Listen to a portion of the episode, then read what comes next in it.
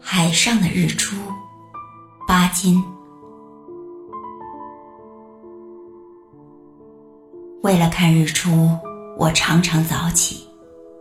那时天还没有大亮，周围非常清静，船上只有机器的响声。天空还是一片浅蓝，颜色很浅。转眼间，天边出现了一道红霞。慢慢的在扩大它的范围，加强它的亮光。我知道，太阳要从天边升起来了，便不转眼的望着那里。果然，过了一会儿，在那个地方出现了太阳的小半边脸，红是真红，却没有亮光。这个太阳好像负着重荷似的，一步一步、慢慢的努力上升，到了最后，终于冲破了云霞，完全跳出了海面，颜色红得非常可爱。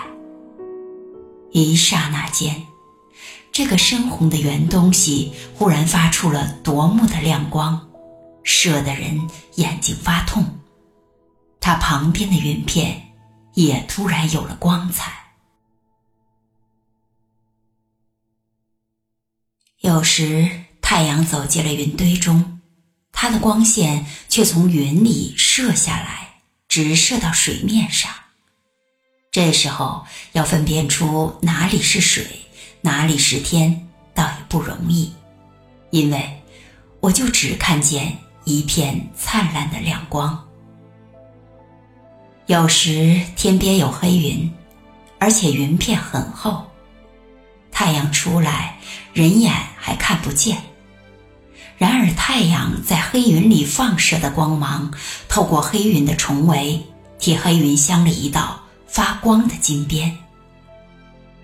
后来太阳才慢慢的冲出重围，出现在天空，甚至把黑云也染成了紫色或者红色。这时候发亮的不仅是太阳、云和海水，连我自己也成了明亮的了。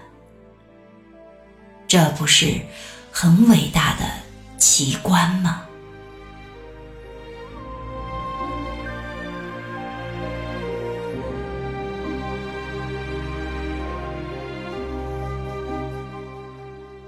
海上的日出是一篇优美的写景散文，文章写于一九二七年一月，后收入《海行杂记》。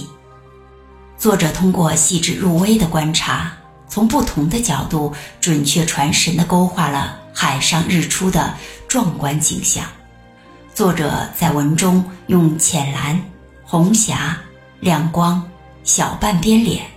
一步一步，慢慢的努力上升，冲破了云霞，跳出了海面，深红的圆东西等一系列形象的词语，生动地描摹了海上日出的全过程。文章巧用拟人手法，复、冲、跳、走、香、染等充满人性化词语的运用，使文章充满生气。而赋予诗情画意，笼罩着动态的意境美。